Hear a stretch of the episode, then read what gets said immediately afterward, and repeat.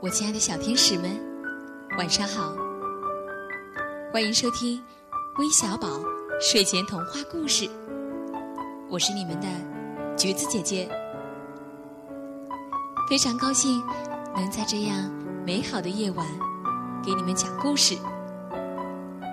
今天啊，橘子姐姐收到了两位小朋友给我们发来的留言。第一位小朋友。名字叫诺诺，他说：“亲爱的橘子姐姐，我是爱听故事的诺诺，我想听变形金刚的故事，可以讲给我听吗？谢谢。”还有一位啊，是来自美国的华人朋友，他给我们发了留言说：“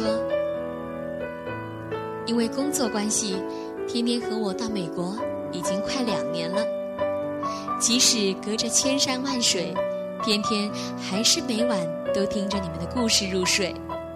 他最喜欢的是变形金刚，请你们讲一个关于变形金刚的故事吧。非常感谢天天和天天家长对我们节目的喜爱和关注。那身处在祖国怀抱的我们，想对远在美国的天天一家说一声。别忘了常回家看看哦。好的，两位小朋友都想听变形金刚的故事，不过非常抱歉，橘子姐姐没有找到文字版的故事。但是呢，橘子姐姐挑选了一个非常精，希望你们都会喜欢。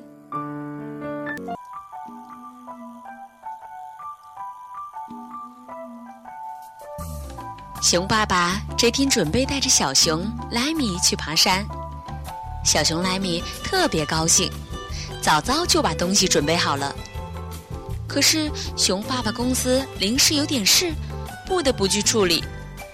熊爸爸告诉小熊莱米说：“爸爸半个小时就赶回来。”小熊莱米等啊等啊。可是都快天黑了，熊爸爸也没有回来。小伙伴们叫莱米一起出来玩。小熊莱米说：“不了不了，我爸爸一会儿要带我去爬山，我必须在这里等他。”小猪羡慕地说：“呃，这可太好了。”天渐渐黑了下来，可是熊爸爸还是没有回来。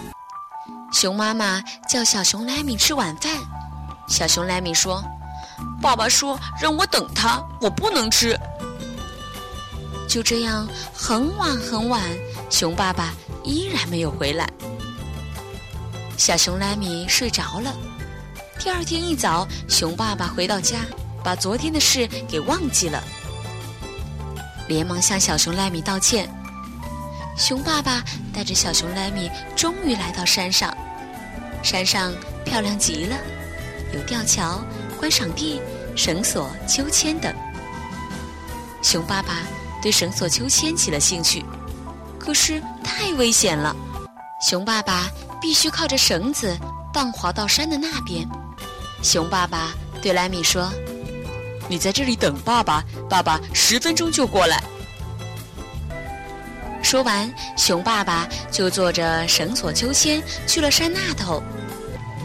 到了山那头，各种好玩新奇的东西吸引了熊爸爸。小熊莱米就这样在山那头等啊等啊，等了很久很久，有很多个十分钟了。在太阳快落山的时候，熊爸爸才想起了小熊莱米。小熊莱米伤心地对熊爸爸说：“哼，我以后再也不相信爸爸的承诺了。”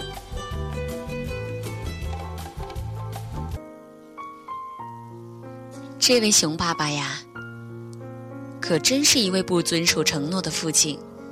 咱们所有的大朋友、小朋友，可千万不能像这位熊爸爸一样哦。